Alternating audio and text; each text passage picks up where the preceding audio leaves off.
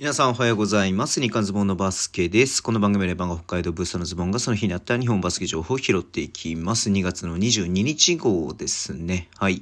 えっ、と、まあ、今日2月22日でね、えっ、と、猫の日でね、なんか結構ツイッターではね、ハンニャリンが沸かしていたりとかね、しましたし、なんかおでんの日でもあるみたいで、なんかこう、おでんくんが、あの、おでんくんね、あの、シーホズミカーの西田選手がね、えーのなんかね、おでんくんの熱々おでんみたいななんかね、出すみたいなことがね、距離リリースがあったりとかもしましたけれども、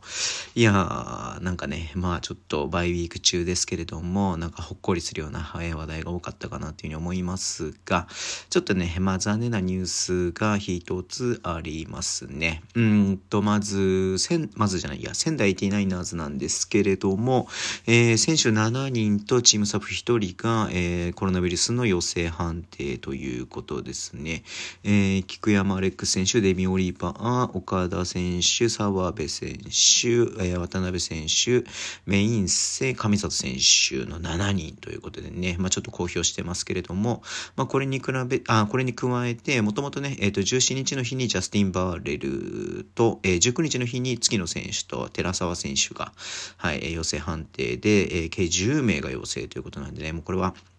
まあちょっとクラスターと言いますか、はい。えー、ちょっとチームの中でね、みんなかかっちゃったかなっていう感じではありますね。まあ本当にね、今いろんなチーム、いろんな選手がなってますし、えー僕たちね、普通に来ててもやっぱりこうね、えーそういうのになってしまうっていうね、可能性が、えー十分あるね、中なんで、これ誰も責められることではないですけれども、はい。えーで、これにね、伴って26、27日、今週末に行われる試合は、のね、青森ワッツ戦は中止ということですね。うん。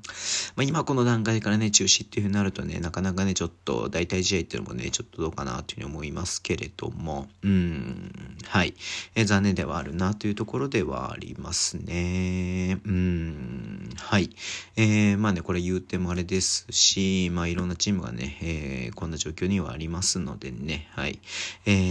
ーひとまず、今週末代表戦があって、で、B2 で普通に試合がありますんで、えー問題なくね、行われることを本当にね、えー期待というか、えー望んでいます。うん。